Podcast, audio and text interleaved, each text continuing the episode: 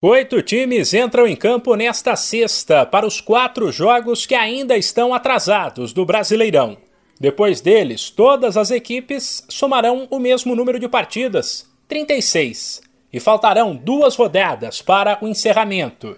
Com o título do Atlético Mineiro ontem à noite, um jogo desta sexta não valerá nada. O duelo das oito da noite no horário de Brasília, entre o esporte já rebaixado e o Flamengo, que terminará a competição em segundo. Nas outras partidas, porém, tem muita coisa em jogo. Sete da noite rola um confronto direto entre os dois times de pior campanha, sem contar os que estão na zona de rebaixamento.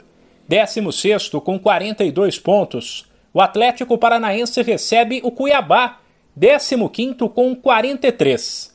Acima deles, na tabela, estão outros times ameaçados de rebaixamento: o Juventude com 43 pontos e o Atlético Goianiense com 44. E ambos jogam nesta sexta-feira. 8 da noite, o time de Goiás visita a Lanterna Chapecoense. E às 9, também fora de casa, a equipe gaúcha pega o Fortaleza. Independentemente do que acontecer nesses jogos, Grêmio e Bahia, que estão no Z4, seguirão com chances de escapar da degola. Depois, a penúltima rodada do Brasileirão será disputada entre domingo e segunda. No domingo, tem Corinthians e Grêmio, Atlético Mineiro e Red Bull Bragantino, Bahia e Fluminense, Ceará e América.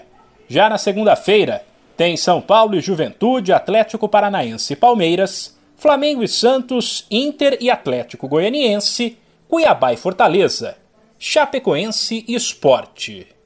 De São Paulo, Humberto Ferretti.